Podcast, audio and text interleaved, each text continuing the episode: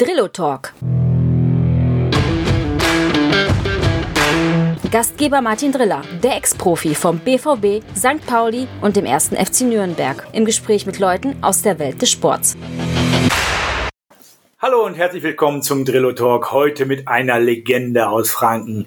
Der Ö, Marc Oechler, die Legende aus Nürnberg. Hallo Marc. Hallo Martin. Ja, schön, dass du Zeit für uns gefunden hast. Du hast uns zu dir nach Hause eingeladen, mal nicht einfach so am PC sprechen. Ja, wir wollen natürlich jetzt ganz, ganz viel von dir wissen, besonders natürlich, wo bist du denn überhaupt groß geworden? Du bist das Urgestein aus Nürnberg. Niemand hat, glaube ich, so lange in einem Verein gespielt wie Marc Oechler. Ja, groß geworden bin ich hier in Nürnberg, bin hier geboren, draußen in der Nähe vom ruhmreichen Club aufgewachsen. Ich bin in Zappo aufgewachsen. Das ist bloß ein Steinwurf weg vom Gelände. Zur Schule bin ich auch da neben dem Clubgelände in die Fiatis-Schule gegangen. Hatte schon immer eine sehr enge Bindung auch an den Verein dadurch. Habe dann mit sechs Jahren direkt beim Club angefangen als Schüler zu kicken und habe dann eben alle Mannschaften durchlaufen. Habe, glaube ich, in den gut 25 25 Jahren, die ich aktiv erstmal gespielt habe, sehr, sehr viele Spiele gemacht und auch sehr, sehr viele Plätze hier in Nürnberg und Umgebung kennengelernt. Ja, ich denke, da hast du ganz, ganz viel in Nürnberg durchgemacht. Du bist als ganz kleines Kind äh, natürlich groß geworden mit dem ruhmreichen Club. War es schon immer dein Traum, dann auch irgendwann mal für die Bundesligamannschaft zu spielen oder hast du gesagt,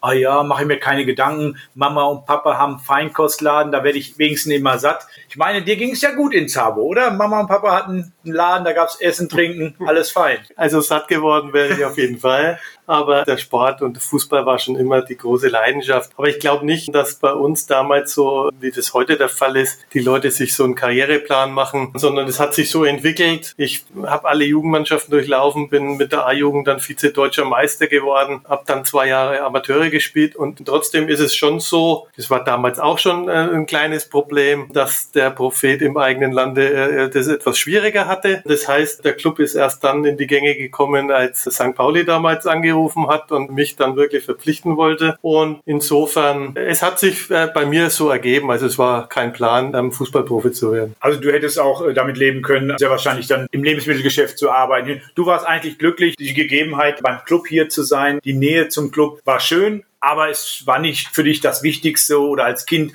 unbedingt Fußballer zu werden. Die Eltern haben nicht getriezt oder geschoben. Das war, glaube ich, alles anders bei dir, oder? Ja, nein, meine Eltern haben überhaupt nicht geschoben. Mein Papa hat mich sogar beim Club auch sechs Jahre trainiert, äh, ganz äh, in den Anfängen von der F-Schüler an. Ins äh, Feinkunstgeschäft wäre ich trotzdem nicht gegangen. Ich habe Abitur gemacht und wollte eigentlich dann studieren, aber das war dann mit dem Sprung in den Profibereich eben hinfällig. Ja, du hast dann ja sehr, sehr interessante Zeit gehabt. Du hast länger wie jeder andere, glaube ich, in einer Bundesliga-Mannschaft gespielt oder dazugehört. Zehn Jahre am Stück in einem Verein, eine Mannschaft. Das ist natürlich etwas, was heutzutage nicht mehr gibt. Heute wird gewechselt, jedes Jahr, jedes zweite Jahr. Das ist natürlich etwas, wo man sagt, groß geworden und dann noch zehn Jahre professionell gespielt. Ich glaube, 89 war dein erstes Spiel im Profibereich. Erzähl uns ein bisschen, wie du da reingewachsen bist vom Amateurbereich dass du dann, hast du gerade erzählt, dass St. Pauli ein Angebot gemacht hat, dann hat der Club dich gehalten. Wie war dann die Aufnahme im Profikader? Was für Mitspieler hattest du? Wer hat dir besonders geholfen? Also die Aufnahme war sehr gut. Die jungen Spieler sind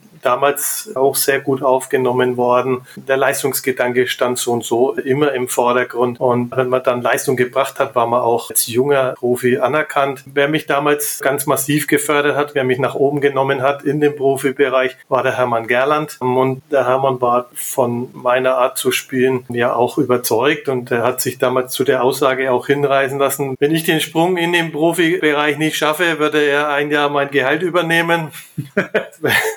auch nett.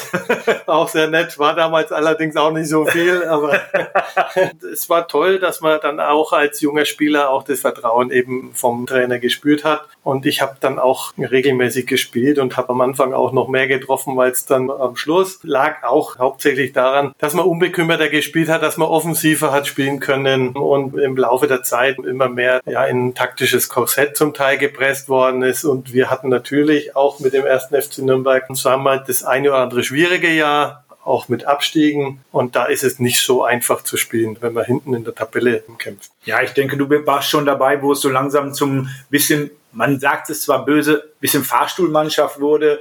Ähm, es ging immer wieder rauf und runter.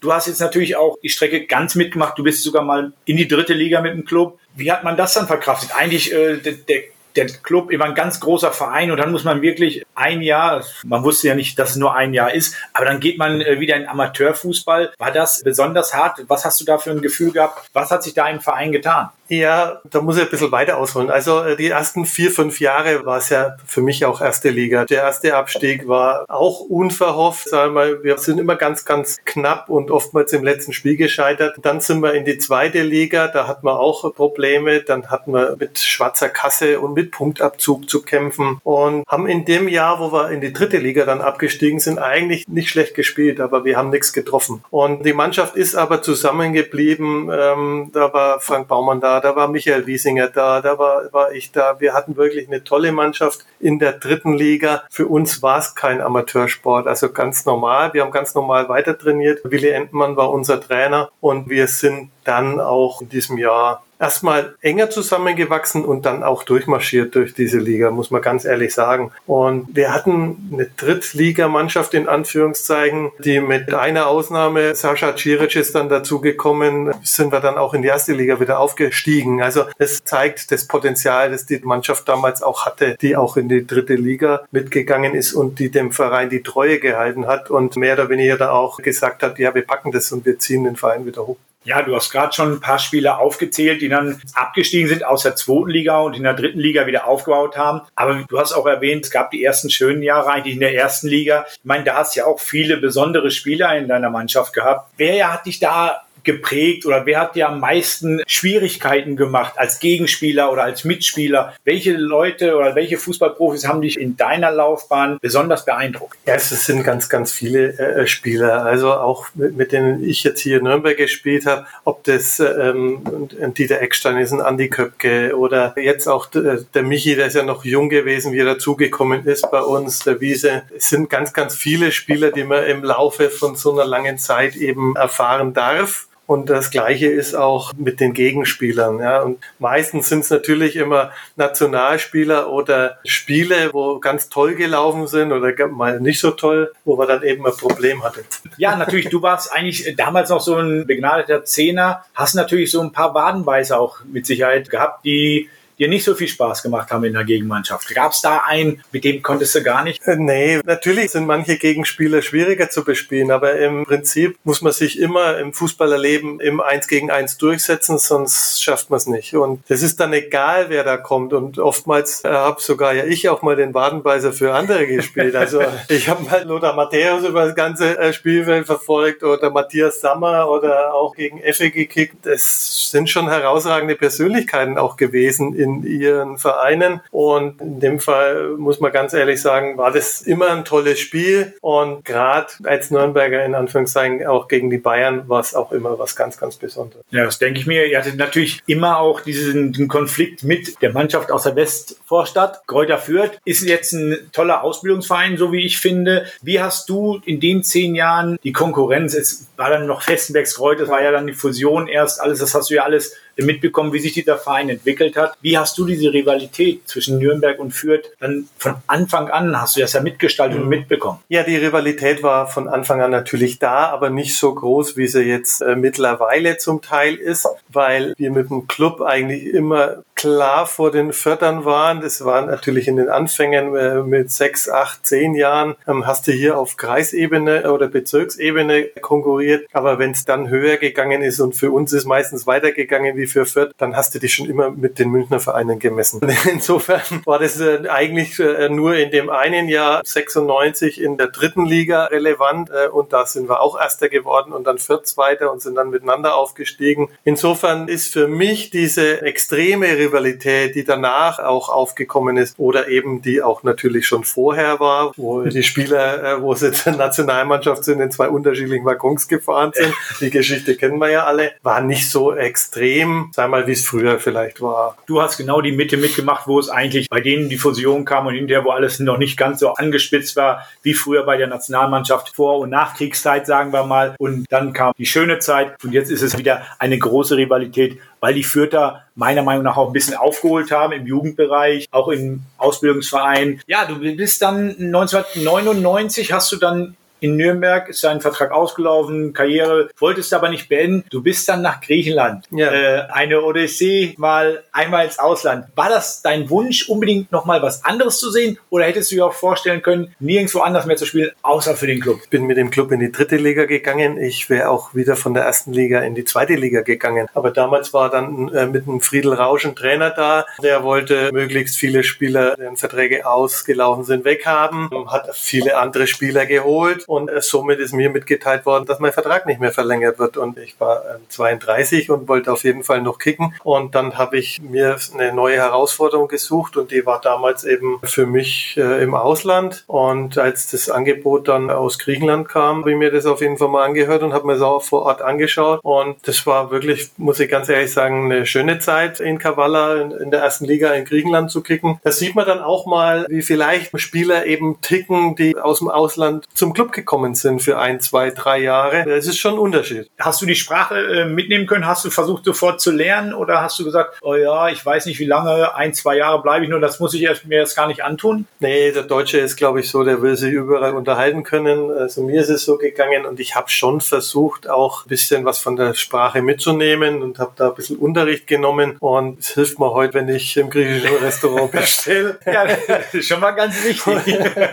und auch die Karte zu lesen, lesen mit dem kyrillischen äh, Buchstaben ist ja gar nicht so einfach. Also ein bisschen was kann ich noch, aber es ist schon sehr, sehr äh, wenig geworden. Aber es reicht. Ähm, ja, erzähl uns ein bisschen über das Jahr. Wie ist deine Saison da verlaufen? Welche Position hast du gespielt? Wie ist die Saison verlaufen? Erzähl uns ja. über ein Jahr Griechenland. Ja gut, äh, es war ein kleiner Verein und wir haben von Anfang an gegen den Abstieg gespielt und äh, es war relativ schwierig dieses Jahr auch. Sportlich habe ich angefangen als Libero zu agieren, bin dann wieder ins Mittelfeld gegangen und ich habe nur, glaube ich, 22 Spiele gemacht, habe da zwei Tore geschossen, habe von hinten raus mehr oder weniger gespielt und am Schluss gab es ein bisschen äh, Probleme mit, mit der Bezahlung, mit dem finanziellen, wie es manchmal so eben ist in den südlichen Ländern und hätte aber ganz gern noch ein zweites Jahr drangehängt, aber das ging dann nicht vom Verein aus und war eine tolle Zeit. Es ist äh, was ganz anderes, wenn man in so einem Land äh, wohnt. Natürlich spielt man auch Fußball, äh, um zu arbeiten, aber es ist ja eigentlich auch die Leidenschaft Leidenschaft und die Leidenschaft dann mit so äh, einem Land und will jetzt nicht sagen Urlaubsfeeling, es war ja nicht nur Urlaubsfeeling,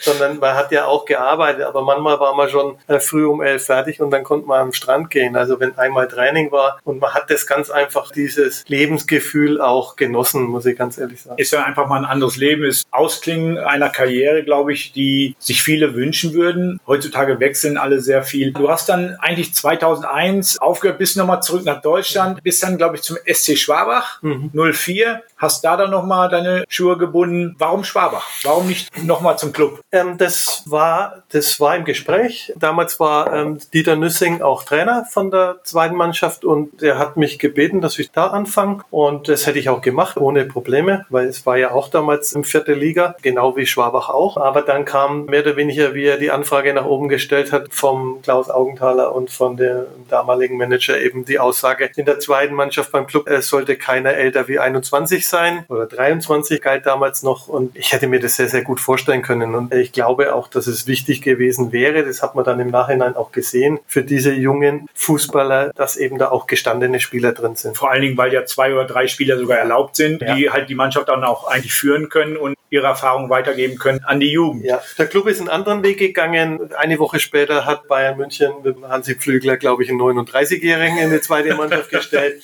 Ja, es war für mich total schade, weil ich wollte noch nicht aufhören. Ich wollte da noch weiter kicken und es hat aber nicht gepasst. Und Schwabach war dann naheliegend. Da habe ich ab und zu mal ein bisschen spaßhalber mittrainiert, weil da drei, vier Spieler von meiner A-Jugendmannschaft eben da auch gekickt haben. Und äh, so hat sich in Anführungszeichen dieser Kreis dann geschlossen. Und Und man hat aber gemerkt von der Leistungsbereitschaft, von der Trainingsintensität, dass das mit Sicherheit dann das letzte Jahr ist, weil ich bin erst so richtig fit geworden, wie ich fünf, sechs Mal die Woche trainiert habe und ich konnte das den Leuten auch nicht übel nehmen, wenn die zwei oder dreimal ins Training sind und der eine hatte am Abend gar keine Lust zum Trainieren, weil er einen total stressigen Job hatte und da am Tag eingebunden war, muss ich ganz ehrlich sagen, war nicht meine Welt. Denke ich, dann hast du es auch ausklingen lassen. Ja, dann bist du zurück in dein Privatleben, wo wir kurz mal anknüpfen wollen. Hm? Du hast Frau, Kinder, Haus, Hund. Wäre schön, wenn du uns kurz einweist in die Welt des Öchler-Clans. Ja.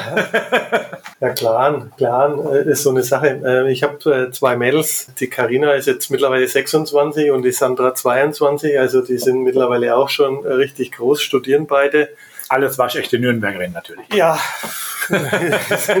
beide hier geboren. Und ich war auch bei beiden äh, Geburten dabei. Wie gesagt, die, die Große hat äh, erstmal Sport studiert. Mittlerweile studieren sie beide Lehramt und gehen da auch ihren Weg. Und ich hoffe, dass die auch, und da bin ich überzeugt, dass sie auch ihren Weg machen werden. Die Große hat auch beim Club bei den Damen Fußball gespielt. Die habe ich eigentlich mein halbes Leben dann als Trainer noch begleitet hier in Buchenbühl, wo ich ja jetzt wohne. Und dann über den Post SV, wo sie in der äh, Mädchenmannschaft gespielt hat, dann in Damenmannschaft beim Club, wie gesagt, war ich als Trainer dann auch sehr, sehr oft dabei oder fast 12, 13 Jahre mit engagiert. Und ähm, familiär ist der andere Teil in Zabo, wie gesagt, das Geschäft führen meine beiden beiden Brüder. Die Mama ist noch da. Mein Papa ist leider vor knapp fünf Jahren verstorben. Eine Frau auch noch zu den beiden Kindern.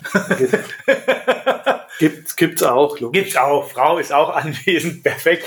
Ja, und dann, was hast du dir gedacht, was machst du nach dem Fußball? Wolltest du ins Trainergeschäft eventuell oder war, war das für dich auch irgendwie kein Thema. Eigentlich war es kein Thema. Ich habe zwar den Trainerschein äh, bis zum A-Schein gemacht, habe mir diese Option offen gehalten, aber ich habe immer gesagt, entweder man macht es mehr oder weniger beruflich oder aber ähm, das andere kam für mich nicht in Frage, weil man einfach auf zu viel verzichten muss, ähm, wenn man da jeden oder jeden zweiten Abend unterwegs ist, um das eben dann nebenberuflich zu machen und äh, habe mich dann mehr oder weniger dahingehend orientiert, dass ich mich selbstständig gemacht habe. Zuerst ging es um äh, Sport Privatversicherungen und Absicherung der Spieler auch, und da galt es auch die, die Lizenzspieler eben, Absicherung bei Berufsunfähigkeit und bei Krankheit. Also sprich, die Profisportler sind ja nicht überall versicherbar, sondern muss man wieder ein bisschen Spezialversicherungen eben haben. Und damit fing es an und dann habe ich mich selbstständig gemacht und dann hat sich das ausgeweitet auf Kapitalanlage und Sparpläne und vom Investmentfonds bis hin zur Immobilie. Und ja, das bin jetzt seit 19 Jahren selbstständig und gehe halt im ganz normalen Beruf nach. Ja, aber das ist ja etwas, was nicht schlecht ist. Viele andere haben da andere Probleme, kommen nicht zurück in ein normales Leben. Wir haben da auch so bei uns im Podcast schon das eine oder andere erlebt. Du hast jetzt 19 Jahre einen Job, hast aber, glaube ich, den Club nie losgelassen. Du bist, glaube ich, mit Herz und Seele Klubberer. Du bist nicht nur Fan, du bist einfach ja auch ein bisschen Club und du hast ja auch dich beworben für den Aufsichtsratposten. Warst du aus dem Aufsichtsrat eine Periode, glaube ich, und möchtest das auch immer weiter tun. Sag mir, was dich antreibt, dass du gesagt hast, Mensch, ich versuch's mal beim Aufsichtsrat, ich möchte dem Club was zurückgeben. Erklär uns, warum du gesagt hast, Mensch, ich möchte weiterhin für den Club oder mit dem Club arbeiten. Es ist ganz einfach. Erstens ist, äh, bin ich geborener Nürnberger, war da draußen jetzt, wie gesagt, äh, ähm, sehr, sehr lange aktiv, spiele ja mittlerweile immer noch für die Ü40 und für die Traditionsmannschaft und der Club ist und bleibt auch mein Verein. Ich schimpf auch oft, aber ich sehe halt wirklich, dass man da verschiedene Sachen verbessern könnte und würde mich da ganz gerne einbringen. Und ich war auch schon vier Jahre in meinem Aufsichtsrat von 2007 bis 2011, in der Zeit, wo wir auch Pokalsieger wurden. Und ähm, danach sind wir abgestiegen und habe da eben auch mitgekriegt, wie, wie Stellschräubchen zu stellen sind und habe auch mitgekriegt, wer und wie diese Fehlentscheidungen damals zustande gekommen sind. Und es äh, ist einfach so, der Club, der erste FC Nürnberg, ganz einfach wesentlich mehr sportliche, fachliche Kompetenz äh, in den entscheidenden Gremien benötigt und habe eben mich bereit erklärt, da mitzuarbeiten und auch äh, mitzuwirken. Und wir alle wollen ja, glaube ich, auch, dass der Club auch in Zukunft erfolgreich agiert. Ähm, ja, vielleicht kannst du unseren Zuhörern mal erzählen, wie ist das so im Aufsichtsrat? Ihr trefft euch einmal im Monat und was für Themen bekommt ihr dort auf den Tisch? Ja gut, man trifft sich meistens einmal im Monat oder bei speziellen Anlässen auch auf Zuruf mal öfters. Und da werden eigentlich alle Themen erörtert, vom äh, sportlichen Seite her, von den Transfers, die logischerweise der Sportvorstand oder der damalige Manager eben vorbereiten muss und bis hin zu den ganzen Fansachen und Eintrittspreisen, die ja auch abgesegnet werden müssen. Also im Prinzip ist der Aufsichtsrat das höchste Gremium des Vereins, der allerdings nicht die tägliche Arbeit macht, sondern sich allerdings einmischen könnte. Das ist Fakt. Hat und der Aufsichtsrat eine Möglichkeit, Entscheidungen wirklich zu treffen? Also ob sich jetzt der Beitrag oder die Eintrittspreise verändern, äh, ist das wirklich eine Aufgabe des Aufsichtsrats oder wird das einfach so von irgendjemandem bestimmt? Was sind die genauen Themen? Wird, interessiert die Leute auch immer, was äh, macht dieser Aufsichtsrat eigentlich? Das ist immer die Frage, inwieweit er sich einbringt. Der Aufsichtsrat ist, wie gesagt, laut Satzung das höchste Gremium des Vereins. Er beruft den Vorstand und er beurteilt die Arbeit des Vorstands und in letzter Konsequenz stellt er den Vorstand ein und entlässt ihn auch. Deswegen wird er immer ins operative Geschäft auch eingreifen können und müssen. Die Frage ist, wie stellt man sich auf und welche Entscheidungen lässt man den Vorstand ganz einfach alleine machen? Gibt es da gewisse Regeln? Da hat der äh, Vorstand zum Beispiel er darf bis 450 Euro ausgeben und ab da braucht er eine Unterschrift vom Aufsichtsratsvorsitzenden oder wie ist da so eine Regelung zum Beispiel bei einem Transfer? Da gibt es natürlich gewisse Regeln, auch von der Größenordnung her, ähm, dass eben Sportvorstände auch in ihrem Budget logischerweise frei entscheiden können. Aber trotzdem äh, wird man verschiedene Sachen normalerweise davor oder danach besprechen. Aber das macht man natürlich nur dann, wenn man auch die Kompetenz dazu hat und wenn man in Anführungszeichen auch weiß, um was es geht. Und muss man ganz ehrlich sagen, es kann nicht jeder einen Transfer besprechen. Da braucht man sportliche Kompetenz. Da muss man wissen, was ist denn finanziell für den Spieler, äh, was kann da denn aufgerufen werden und, und, und. Und so geht's dann aber auch mit anderen Sachen. Also wenn man zum Beispiel bauliche Projekte, das ist ja auch so ein Thema, ähm, wie das große Projekt am Pfalzer Weiher gebaut worden ist, zu besprechen hat. Du meinst das, das NLZ-Zentrum? Das, das NLZ und das Verwaltungsgebäude, das ja. ja auch immerhin ein Volumen von fünf bis sechs Millionen hatte. Ja, da muss natürlich der Aufsichtsrat auch zustimmen und da muss sich eigentlich auch jemand mit drum kümmern. Logischerweise mit dem, der dafür vom Vorstand zuständig ist. Und da kann man auch einmal geteilter Meinung sein. Ja, das ist ja auch gut. Ich denke, mehrere Meinungen können ja auch viel zusammenbauen. Ich denke, Einstein alleine baut kein Haus.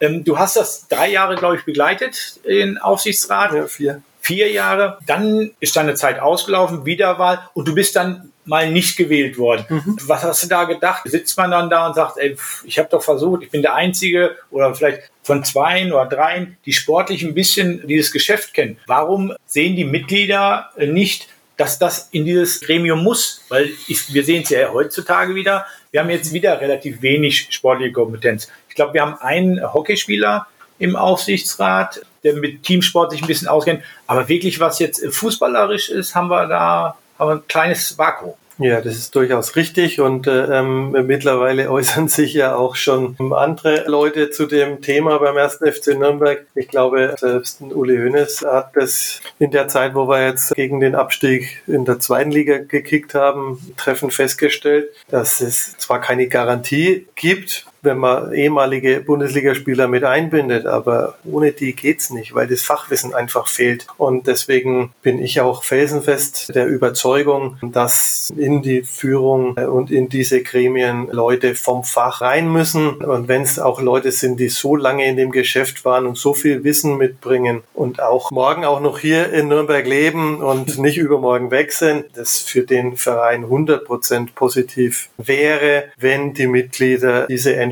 mittragen und wenn die Mitglieder ganz einfach sagen, solche Leute gehören in diese Gremien rein, weil es sind ganz, ganz wichtige Entscheidungen zu treffen. Wenn der Club wieder nach oben kommen will, dann darf man nicht oft daneben liegen bei den Entscheidungen. Und wir haben jetzt in den letzten Jahren schon wieder so viele negative Entscheidungen gesehen. Dann auch die Auswirkungen, dass wir letztes Jahr fast in die dritte Liga abgestiegen wären. Und das muss man ganz ehrlich sagen. Ja, ob sich da dann der Club so schnell davon wieder erholt hätte, äh, wage ich zu bezweifeln. Ja, Man sieht, du bist noch, glaube ich, 100 Prozent beim Club. Wollen wir mal kurz auf die letzte Saison oder auch mit der vorletzten Saison. Es ging runter aus der ersten Liga in die mhm. zweite Liga und dann sollte eigentlich ein Neustart stattfinden. Es äh, mhm. war so ein Zwei-Jahres-Konzept, was, glaube ich, nach acht Wochen schon über den Haufen geworfen wurde. Was hat für dich zum Beispiel jetzt im letzten Jahr beim Club überhaupt nicht gepasst? So aus deiner Sicht, Zusammensetzung der Mannschaft, Trainerteam, neuer Vorstand ist eingesetzt worden. Was hat da zum Beispiel ein Aufsichtsrat äh, nicht beachtet oder äh, falsch gemacht? Was wurde falsch zusammengestellt vom Trainer? Wie würdest du die ganze letzte Saison vom Club sehen? Martin, ich gehe sogar noch ein Jahr zurück. Ich will bloß mal kurz was zu dem Erstliga-Jahr sagen. Ja, immer gern raus, weil, weil das weil ist ja das, schön, dass man jemand hat, der sich damit auch äh, jahrelang beschäftigt. Weil das habe ich letztes Jahr auch in der Hauptversammlung angesprochen, wo der Verein mehr oder weniger sich hingestellt hat und hat gesagt, wir haben toll gearbeitet, wir haben acht Millionen Gewinn gemacht mit dem Abstieg erste Liga. Und das muss ich ganz ehrlich sagen, ich hätte lieber fünf Millionen Gewinn gemacht, hätte drei Millionen in die Hand genommen im Winter und hätte versucht, die erste Liga zu halten. Die Chance war riesengroß vor zwei Jahren, dass du in der ersten Liga bleibst. Und so müsstest du eigentlich agieren. Du musst schon das Wirtschaftliche im Auge haben. Dafür bin ich auch Kaufmann, das weiß ich auch. Da habe ich auch kein Problem damit. Aber das Sportliche ist das Entscheidende. Und du kommst nur auf die Beine, wenn du sportlich Erfolg hast. Und wir sind dann abgestiegen und haben relativ viele gehalten von der Erstligamannschaft. Muss man aber dann dazu sagen, mit die wichtigsten Spieler hast du verloren. Und zwar die Spieler, die, die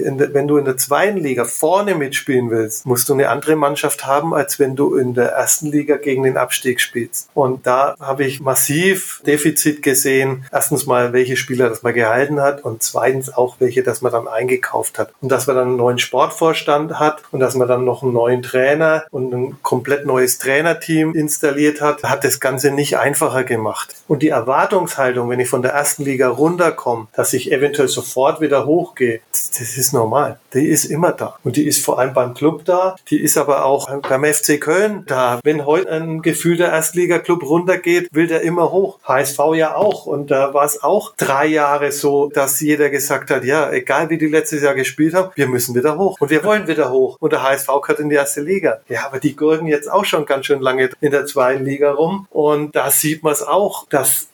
eben viele Fehler bei den Entscheidungsträgern gemacht werden. Ist einfach so. Und Kontinuität gehört logischerweise dazu, aber Kontinuität muss auch mit Fachwissen gepaart sein und muss auch mit Leuten gepaart sein, die eigentlich für diesen Verein stehen. Und wenn, wenn man jetzt beim HSV reinschaut, äh, finde ich es ein gutes Zeichen, dass jetzt äh, zum Beispiel solche Leute auch wieder Horst Rubisch sich wieder engagieren und dass die wieder da äh, ein bisschen mitmischen. Haben einen jungen Präsidenten mit Jansen zum Beispiel, der früher für ja. den Verein gespielt hat. Also glaubst du, dass das immer auch eine gute Substanz für einen Verein sein kann, wenn Spieler, die irgendwann mal eine Zeit bei diesem Verein verbracht haben, auch dann zurückkommen, weil sie den Verein kennen von innen heraus? Erstens das und zweitens, wenn sie sich in diesem Bereich engagieren, dann wissen sie auch, wovon sie reden. Und zweitens äh, müssen die sich nicht überall mit einmischen, aber sie mischen sich immer dann ein, wenn es um wichtige Themen geht. Und das ist doch richtig. Man muss sich doch einmischen. Wenn man sich nicht einmischt, dann braucht man nicht in so ein Gremium gehen. Wenn man offensichtliche Fehler nicht ansprechen darf, wenn man als unbequemer Zeitgenosse gilt, weil man den Finger in die Wunde legt, dann ist es doch richtig, wenn man den Verein nach vorne bringen will, dann muss man doch den Finger in die Wunde legen. Dann kann ich doch nicht sagen, wir sind Pokalsieger geworden und jetzt waren wir Siebter und im nächsten Jahr steigt man ab und da legt keiner den Finger in die Wunde. Ja, das muss doch Konsequenzen haben. Da muss man doch zum Beispiel reagieren. Und es war damals auch was von mir, wo ich ganz einfach vielleicht auch ein bisschen zu forsch war vor zehn Jahren, aber ich habe es damals auch für richtig empfunden. Also wenn man als Pokalsieger kein Kapital draus schlägt und wenn man im Jahr drauf absteigt und dann immer wieder als Fahrstuhlmannschaft agiert, ja, dann werden einfach vehement elementare Fehler gemacht und die waren uns ja allen offensichtlich, die näher am Club dran waren und die auch das aktive Geschäft gekannt haben. Man merkt schon, du hängst da noch richtig drin. Was glaubst du jetzt gerade aus dem letzten Jahr? Wir haben großen Wandel gehabt. Wir haben jetzt zum Glück haben einige wieder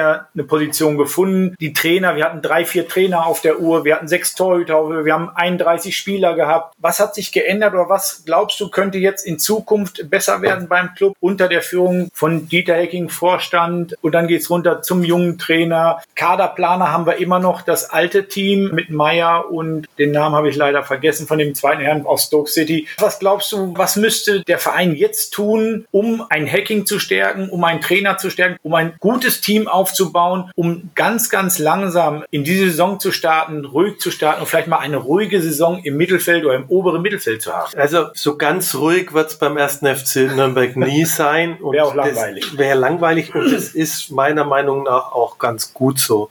Und die Leute werden diskutieren. Wenn sie das nicht mehr machen, wenn sie da draußen, wenn du zu viel Ruhe hast, dann ist der Verein auch langweilig. Und alle wollen den Erfolg. Und wir wissen, dass Erfolg eine gewisse Zeit braucht, aber man muss schon eine Verbesserung sehen. So gehe ich immer vor. Wenn sich auf eine gewisse Zeit in gewissen Bereichen da nichts besser, muss man ein Stellschräubchen drehen, um diese wieder zu verändern. Das heißt, äh, es muss alles immer wieder auf den Prüfstand und muss von mehreren Leuten die aus diesem Fach kommen, durchdiskutiert werden, weil es gibt immer verschiedene äh, Ansichten oder? Es gibt manchmal Grautöne und nicht nur schwarz und weiß und manchmal muss man auch Verschiedenes ausprobieren und der Dieter Hecking ist auf jeden Fall aus diesem Geschäft, er hat äh, genügend Erfahrung und ich äh, hoffe, dass es äh, in dem Bereich dann auch vorwärts geht und dass der Michael Wiesinger und auch der Andy Wolf äh, äh mittlerweile im NLZ äh, verankert sind, ja. spricht für mich, dass wir da auf einem vernünftigen Weg aus sind. Aber reicht es, eine Ein-Mann-Show bei einem Profiverein zu haben mit einem Dieter Hecking als Galionsfigur? Daneben kommt erstmal gar nichts. Von oben äh, am Aufsichtsrat kann ihm sportlich keiner helfen, haben wir festgestellt jetzt, weil keiner aus dem Fußball kommt. Von unten ein ganz junger Trainer kann ihn auch nicht unterstützen. Jetzt gibt es wieder nur eine Person, an der alles hängt. Ist das auch ein großer Fehler beim Club, dass man jetzt sagt, oh, einen Sportdirektor können wir uns nicht leisten, weil wir 31 Spieler noch auf der Uhr haben? Wie siehst du dieses Team aufgestellt jetzt gerade beim Club? Weil wir haben wieder nur ein Ein-Mann-Show. Ich sehe es besser aufgestellt als letztes Jahr, aber ich gebe dir natürlich völlig recht, dass, dass wir in dem Bereich noch Defizite haben und dass wir da in der gesamten Führungsriege die, die fachliche Kompetenz noch ausbauen könnte. Keine Frage. Ja, ein schönes Fast-Schlusswort. Aber jetzt haben wir es ja eigentlich so weit herausgetrieben. Marc Oechler, ein ewiger Klubberer, jetzt seit 19 Jahren selbstständig, auch zufrieden, geschäftlich, Familie passt, Haus passt. Marc Oechler kommt zurück zum Club. Was ist die Wahlen zum Aufsichtsrat sind nächsten Monat wieder? Marc, wie sieht sieht's aus? Ja, mich haben mehrere Leute äh, gefragt und auch das ans Herz gelegt, dass ich wieder kandidiere. Ich wollte jetzt nach der Kandidatur im letzten Jahr eigentlich nicht. Muss aber ganz ehrlich sagen, es ist mein Verein und ich werde mich wieder aufstellen lassen für den Aufsichtsrat. Es waren auch nur ein paar Stimmen, die letztes Jahr gefehlt haben. Es hat mich trotzdem irgendwie geärgert, weil es war offensichtlich. Es war für Leute, für viele Leute offensichtlich, dass sportliche Kompetenz in diesem Gremium fehlt. Aber die, die Mitglieder sind trotzdem mit dem Credo dann rausgegangen, dass sie gesagt haben, wir lassen alles, wie es war, weil die wirtschaftlichen Zahlen sehr gut waren für unsere Verhältnisse. Jetzt muss man eben schauen, dass wir ähm, in dem Bereich sportliche Kompetenz und es ist ja nicht nur so, dass ich sportliche Kompetenz habe. Ich habe ja ganz sicher auch die wirtschaftliche Kompetenz. Ich war ja schon mal vier Jahre in dem Aufsichtsrat und ich weiß auch, dass da Arbeit auf einen zukommt. Es ist aber auch immer die Frage, wie sich der Aufsichtsrat aufstellt. Es war mal angedacht, zum Beispiel auch Ausschüsse zu bilden, aber es ist alles nicht passiert. Und muss man mal gucken, wie das äh, sich in Zukunft das Gremium aufstellt und ob das dann eben Sinn macht, da mitzuarbeiten. Aber siehst du das, du sagst, du bist ja ein, äh, einer mit sportlicher Kompetenz. Was würdest du zu den Mitgliedern oder auch anderen Leuten, die mit dem Club verbunden sind, äh, empfehlen? Sagst du, Mensch, wir brauchen noch zwei, drei vielleicht im Aufsichtsrat mit drei, vier Leuten sportliche Kompetenz, drei, vier Leute aus der Wirtschaft und die müssen sich gut verstehen, diskutieren, abwägen und den Oberbürgermeister. Ich meine, das wäre doch eigentlich die Ideallösung für so einen Aufsichtsrat, wenn sich dieses zusammen verbindet als Team. Also bei der jetzigen Konstellation, wie wir eben haben, ist es unabdingbar, ähm, dass wir die sportliche Kompetenz in dem Aufsichtsrat stärkt. Und da ist, äh, da kann das normale, meiner Meinung nach nur der Anfang sein mit ein oder zwei äh, Leuten aus dem Sportbereich. Wir haben äh, neun Aufsichtsräte und wir haben keinen einzigen aus dem Profisportbereich. Das ist ein riesiges Mango. Wenn die Führungsetage, sagen wir mal die Vorstandsetage, sich zum Beispiel noch um eine Position erweitern würde aus dem Sportbereich, was ja auch durchaus möglich ist, andere Vereine machen es uns auch vor, dann muss vielleicht der Aufsichtsrat nicht ganz so stark mit der Thematik belastet werden. Beim FC Bayern München äh, ist äh, im Aufsichtsrat der, der Uli Hoeneß auch erst dann reingekommen, äh, wo er als Manager zurückgetreten ist. Bis dahin war da die sportliche Kompetenz auch unterrepräsentiert, würde ich sagen. Aber die haben natürlich in der ganzen Vorstandsriege mit fünf, sechs Leuten, haben sie natürlich richtig Leute sitzen, die seit zig Jahren in dem Bereich tätig sind. Die natürlich gleichzeitig beides können, wirtschaftlich Richtig. und natürlich auch das Sportliche. Richtig. Ja, dann wäre es eigentlich schön, wenn sich noch so ein paar Sportler, die dem Verein verbunden sind, sich dazu bereit erklären würden, vielleicht mal sich dort zur Wahl zu stellen. Ich bedanke mich für diese ehrlichen Worte. Ich denke, wir haben viel über dich gesprochen, aber auch viel über den äh, ersten FC Nürnberg, der dir sehr am Herzen liegt. Ich glaube, das ist für dich auch immer so ein Wunsch, über den Verein zu sprechen. Wenn wir uns ab und zu privat treffen, reden wir ja auch oft über den Club. Ich sage Dankeschön, verabschiede mich hier und schöne Grüße an unsere Zuhörer. Danke, Marc Oechler. Danke, Martin. Danke für eure Zeit. Bis zum nächsten Mal. Euer Drillo.